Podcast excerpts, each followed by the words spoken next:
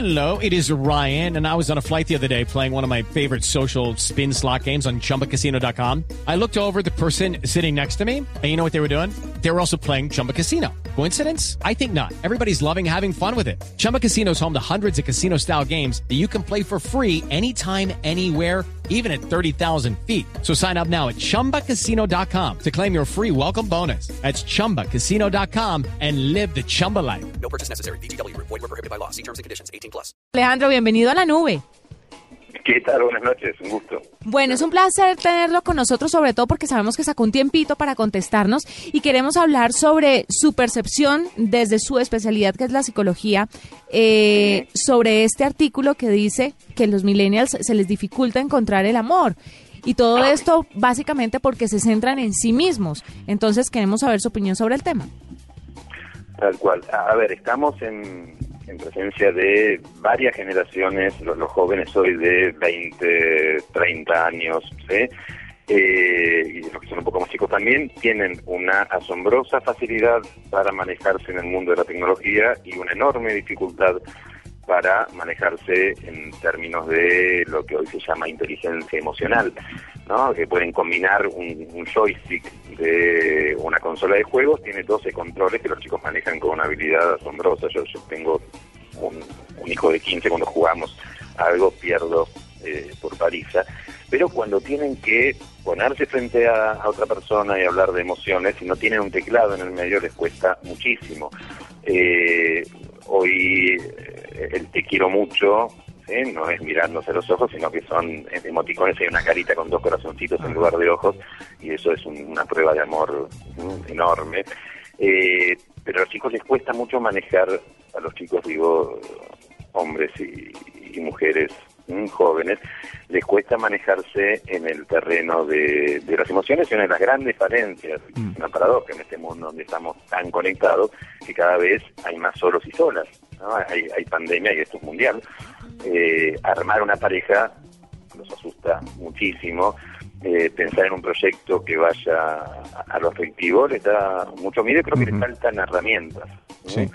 Eh, les sobran en otros terrenos y creo que en ese les están faltando. Bueno, pero si bien muchas veces nosotros, los de una generación un poquito antes de esta, eh, fuimos eh, criados más o menos eh, eh, a, a imagen y semejanza de nuestros padres y ellos fueron los que nos enseñaron a interactuar con el resto de la sociedad.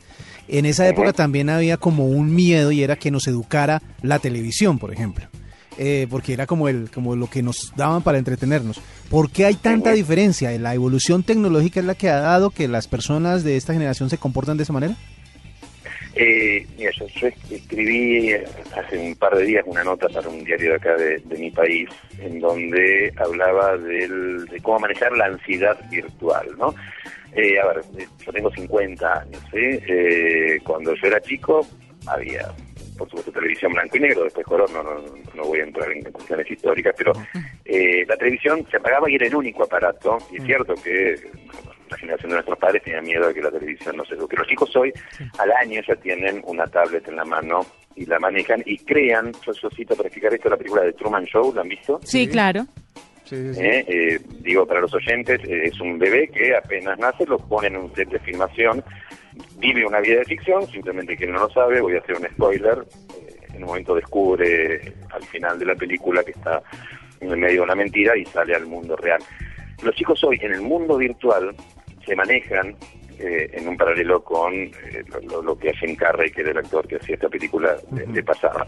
Eh, no es que la tecnología los educa, pero su manera de expresarse se, se emoticona el lenguaje, no sé si se entiende. En vez de poder decir ellos las cosas que sienten, lo dicen eh, escribiendo. El otro día una paciente me decía, después de una chica de 20 años que había estado chateando eh, por WhatsApp con, con un muchacho, se iban a encontrar, iban a ir a cenar, y estaba asustadísima y me dice, ¿cómo hablo con él cara a cara sin el aparato? ¿Sí? Eh, ¿Cómo es esto? Entonces estaba realmente preocupada porque nunca había tenido eh, había tenido relaciones y demás, pero este muchacho realmente le interesaba y tenía miedo de arruinarla en el momento del cara a cara. Eh, hay una cuestión de, de- de- de vergüenza, todos tenemos el ser humano por naturaleza, lo, lo nuevo asusta, ¿eh? lo conocido tranquiliza. Entonces, los chicos se, se saltan esta etapa de enfrentarse al miedo de lo nuevo a través de los teclados. El teclado funciona como una especie de coraza. ¿no? Entonces se refugian ahí, por eso creo que también la, la- la dificultad en el compromiso. Eh, la tecnología, a ver, aclaro una cosa porque no pareciera que estuviera hablando en contra de la tecnología, es maravillosa. ¿no? Permite, recién Julián, el productor, me, me conectó por Twitter, en dos segundos estábamos hablando por teléfono y pudiendo hacer esta nota. Eso hace unos años me hubieran mandado una carta, digamos, ¿sí? Si querían contactarse conmigo hasta que llegara, ya el tema había pasado. La tecnología es fantástica, el tema es si la tecnología es un trampolín al mundo real, ¿no? o si muchas veces, como muchas veces pasa, los chicos se quedan como atrapados, ¿eh? como Truman, dentro del mundo virtual. No, no sé si respondía a, a- a tu pregunta, Meido, pero eh, la- el mundo tecnológico es muy seductor. Alejandro- que todo es fácil. Alejandro, bueno, eh, el tema es muy amplio, por supuesto, y tenemos poco tiempo para hablarlo por aquí, pero una de las preguntas más importantes que se hacen los, no los millennials, pero los que todavía no son papás y los que recién son papás, se preguntan cómo manejar este tema de la tecnología con los hijos. A ellos hay que meterlos entonces en una burbuja, restringirles el celular, restringirles la televisión, restringirles YouTube, restringirles las aplicaciones. ¿Cómo se debe manejar esto? Porque yo desde mi experiencia personal, yo tengo, pues un bebé está muy chiquito todavía, pero sí tengo sobrinos que están en este cuento de la tecnología y veo que a mis hermanos no les funciona muy bien el tema de la restricción. Entre más los restringen, ellos más se, se abstraen del mundo y en las horas que les dejan tener sus aparatos, más desconectados están de la realidad. Entonces creería yo que es como contraproducente, es como con las drogas en todo momento, lo más prohibido es lo más deseado, dirían por ahí algunos papás. Entonces, ¿cómo manejar este asunto? Mira, la palabra clave es el equilibrio, digamos. Ni, colgar a un chico en un punto marginal, porque si un chico le, le quitas lo- los canales tecnológicos, eh, se lo transforma en una especie de, discapacitado. Eh, el tema es que no estén, primero, que no estén todo el día con el teléfono. Sí, creo que hay en uno de mis libros, eh, yo ahí pongo un decálogo ¿sí? para el uso saludable de la tecnología para padres. Eh, por un lado, acotar el uso de la tecnología, no prohibirlo, y por otro lado, y eso es fundamental, transmitirles a los chicos, desde poner, poner el cuerpo, otros intereses que no tengan que ver con eh, Wi-Fi, ni Bluetooth, ni nada de eso. Eh, alentar a los chicos a que hagan deporte, a que contarle cuentos a los chicos de libros, no, no de las tabletas. Eh, jugar con ellos, y los chicos empiezan a interesarse por otras cosas que no tienen que ver con, con chips y con bytes. Si nosotros además como adultos llegamos a las 8 de la noche cansados, quejándonos, ¿sí? Eh, también esto influye porque les damos una imagen a los chicos de que crecer no está bueno. Y, y- y la tecnología es un buen lugar para quedarse acolchonadito. Entonces yo estoy de acuerdo con esto que vos decías, la, la restricción lo que genera, la- ¿eh? lo prohibido genera el deseo, con lo cual no va por ese lado, si bien hay que acotar, un chico de 10 años no se puede quedar hasta las 2 de la mañana con el celular prendido, porque después al día siguiente en el colegio no, no rinde, los padres tienen que poner límites y los padres tienen mucho miedo a veces de poner, eh, acotar, el límite cuidado también, ¿no? Pero la clave está en el equilibrio. Eh, yo, invito a los oyentes a, a meterse en, en el Facebook de, de Generación Nini, ahí hay como varios tips eh, en donde el tema de la tecnología y el uso de la tecnología es una de las grandes cuestiones con la que yo trabajo en consultorio y en las conferencias. Pero digo, tiene que ver con esto, con estar seguro uno como padre eh, que lo más saludable para los hijos es darles, pero también quitarles aquellas cosas que son tóxicas para, para que se desarrollen y para que puedan manejar emociones y conflictos. Justamente en esta época en la que la sociedad se integra a través justamente de la tecnología, cuando los niños o los muchachos están en situaciones de comunidad, dígase colegio, universidad, que es donde más bullying pueden recibir por el uso o por el no uso de la tecnología. Por ejemplo, si alguien eh, puede restringir un poco el uso de la tecnología en la casa, eh, después de cierta hora no hablar por chat o no tener el celular activo, por ejemplo, pero al día siguiente se va a enfrentar a la burla de los compañeros, Es a la que es presión social. totalmente contraproducente. O sea, Exactamente. o, o le hacen bullying afuera o le hace bullying el papá en la casa. ¿Cómo preparar a los papás o cómo preparar a los compañeros o a las personas que en este momento están viviendo esa situación para que eviten eso y tengan también un uso responsable del- de, de la tecnología? Eh, a ver, vuelvo un poco a lo que decía antes. La tecnología es maravillosa, tenemos que poder administrarla ¿sí? Eh, y, darle un bueno. Eso es como todo, digamos. ¿sí? Comer caramelos eh, es bárbaro. Si nos damos una bolsa de caramelos, nos va a dar dolor de estómago. Eh, si, si los padres les dan a los chicos herramientas herramientas que tienen que ver con el manejo y la identificación de las emociones. ¿sí? Eh, los chicos hoy les cuesta darse cuenta cuando, a los adultos también, ¿eh? cuando están tristes, cuando están enojados, poder ponerle palabras a eso. Mm, Si un chico tiene habilidades emocionales, podrá tener su celular y sus cosas y podrá eh, ir por la vida con la capacidad de defenderse de, alguna situación de acoso en el colegio, de una situación de conflicto. Eh, el tema, yo siempre digo, los tiempos cambiaron, la esencia sigue siendo exactamente la misma. No hay máquina que reemplace un abrazo. Un chico triste, o un chico chiquito, y uno más grande también, necesita la contención y la presencia fuerte de un adulto. ¿eh? Los, los- los padres están a veces como desesperanzados de que no saben qué hacer con, con estos chicos que los desafían y los cuestionan y los interrogan. ¿eh? Pero, a ver, acá acá tenemos un dicho, ni tan calvo ni con dos pelucas. ¿eh? y, y creo que, que por ahí tendría que ir la cuestión. Eh, perderle el miedo a meter mano eh, en la crianza de, nuestros chicos e intervenir desde el sentido común. En chicos más grandes, con el consumo de alcohol y sustancias psicoactivas, acá en, en Buenos Aires está muy natu- naturalizado últimamente el consumo de marihuana, los padres negocian con la sensación de que bueno, todos lo hacen. Y hay cuestiones que son innegociables. Digo, eh, hay mucho de la tecnología que se juega en el plano de lo adictivo. ¿eh?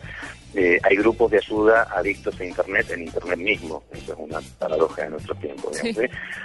Y, y los chicos duermen con el celular prendido y, y apagar el celular para los chicos es, es casi un abandono de persona porque sienten que, que no van a recuperar que pierden un amigo.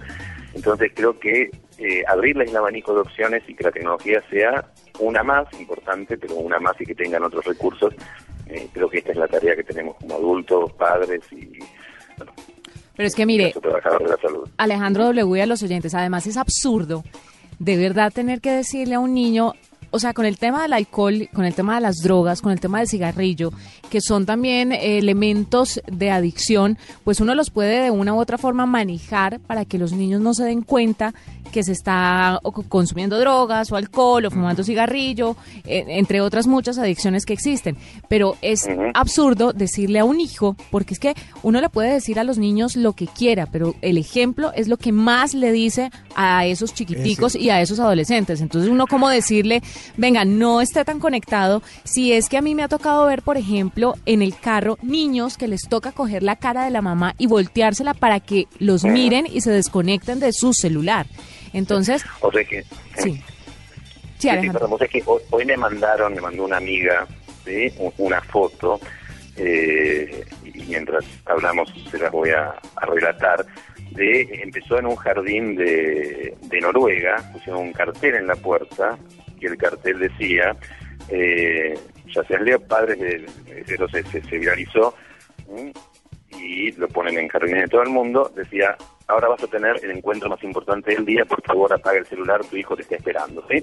Eh, a los padres que están en la puerta de un jardín. Por supuesto, los chicos a veces nos escuchan, si nosotros hablamos, hablamos, hablamos, en momento los chicos se cierran los oídos, pero nos miran todo el tiempo, todo el tiempo. Eh, Todo el Cuanto tiempo. más chicos, más nos miran. Con lo cual hay una campaña que, que es muy muy buena de los chicos ven, los chicos hacen, ¿eh? que es un- una serie de spots que está en internet. Y tal cual, eh, perdemos autoridad si le decimos a los chicos que estén menos ¿eh? Eh, con los aparatos y nosotros estamos tanto o más conectados a veces que, que ellos. Y los chicos esto lo reclaman. ¿eh? Eh, y los chicos en las charlas, cuando yo les pregunto qué le piden a los padres, que, que me miren, que me den bolilla, bolilla vez que me presten atención, ¿sí? Eh, con lo cual coincido con vos, que, que no- nada podemos pedirles a los hijos Sin ejemplo. si no somos coherentes. Exacto. Exacto. Alejandro, hay una pregunta que se hacen más que los padres hoy en día que pues creen que es una situación que es difícil de manejar, pero que de una u otra forma la podrán sobrellevar, más que los padres se la hacen los abuelos, y es ¿a dónde va a parar la sociedad en un futuro? Porque tenemos todo con las tecnologías, indiscutiblemente se ha vuelto mucho más sencillo y mucho más fácil para estas nuevas generaciones. Usted como psicólogo, como especialista en el tema, ¿Cómo, ¿Cómo puede ver la sociedad de aquí a unos 30 años? ¿Cómo cree que se va a comportar? ¿Va a la perdición, como dicen los abuelos, o, nos vamos a salvar? Eh, vos sabés que yo siempre digo, yo soy un optimista empedernido. Eh, yo creo todavía, sigo creyendo, esto suena medio romántico, pero sigo creyendo en el ser humano, ¿sí? Eh, entonces, así como estamos, hay, otra película, no sé si la han visto, se llama Her, Sí. que es un hombre que se enamora de su sistema operativo. Ujú. ¿sí? Eh, si, si no la vieron, se las recomiendo, porque es excelente. Cualquiera Digo, con esa voz. las cosas fluyan, ¿ya? Cualquiera con la voz de Her, ¿se acuerda de la voz de la a- Del actriz? sistema Claro, de, de- de Samantha era exacto. Exactamente. Exactamente. Digo, si dejamos que las cosas vayan por el carril, o sea, naturalmente, y creo que vamos camino a un montón de hombres y mujeres enamorados de sistemas operativos y gente que camine por la mano de, de- de- de su ordenador, ¿no? Un, un mundo raro. Eh, yo creo que los adultos, hay un cuento muy cortito, si tenemos un minuto se, se los cuento, porque es un poco la síntesis de lo que yo planteo en, en mi trabajo. Eh, dos chiquitos que son discípulos de un sabio en, en el lejano oriente y están hartos de que el sabio siempre tenga respuestas para todo. Entonces dice, vamos a hacerle una trampa, vamos a agarrar una mariposa, una mariposa azul, dice el cuento, eh, me la pongo entre las manos y le digo, a ver usted sabio que tanto sabe, dígame si la mariposa que tengo entre manos está viva o está muerta. Si me dice que está muerta, abro las manos y la dejo volar. Si me dice que está viva, aprieto suavemente y la mato, no tiene chances de dar la respuesta correcta. Entonces va el chiquito, enfrenta al sabio y le dice, a ver usted sabio que tanto sabe, dígame si la mariposa que tenga entre manos está viva o está muerta. Y el sabio le acaricia la cabeza, le sonríe con ternura y le dice, depende de vos, está en tus manos. ¿no? Y lo, lo, lo, una vez más. Digo, mucho más de lo que pensamos sigue estando en manos de nosotros como adultos. Si tomamos conciencia que nosotros somos parte del problema, si tomamos conciencia que nosotros vivimos mucho más mirando a los monitores que mirando a los ojos de las personas que nos importa, eh, y si perdemos el miedo a poner ciertos límites que tienen que ver con el amor y el cuidado. En este caso creo que la sociedad va para un buen lugar eh, y por lo menos tratar de hacer nuestra parte en el asunto, ¿no? Eh, para tranquilidad de los abuelos, de los padres y de los hijos. Eh, Alejandro, ya para finalizar, los millennials entonces, ¿se podrán enamorar o no se podrán enamorar? Eh, los millennials, en cuanto pierdan un poco el susto, en cuanto se encuentren con algún hombre o alguna mujer que deje el teléfono apagado y se anime ¿sí? Eh, a, a lo que en la esencia sigue siendo lo mismo, yo creo que sí, que tienen la posibilidad de enamorarse.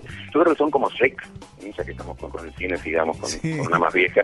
Eh, Shrek era un ogro verde con, con una pinta de malo bárbaro, pero en realidad era un tierno que disimulaba. Yo creo que los chicos eh, siguen siendo lo que en su esencia son, el tema es que disimulan y la tecnología les viene bárbaro para seguir disimulando. La capacidad para hacerla la tienen. Perfecto. Por lo cual sigo siendo optimista ahí. Pues Alejandro Chukman es especialista, psicólogo, especialista en niños, en adolescentes, apoyando a las familias. Muchas gracias por dedicarnos estos minuticos y por hablarnos sobre los millennials y todo lo que está pasando con los jóvenes y la sociedad y la tecnología, por supuesto. Fue un gusto enorme y bueno, hasta, hasta cualquier momento.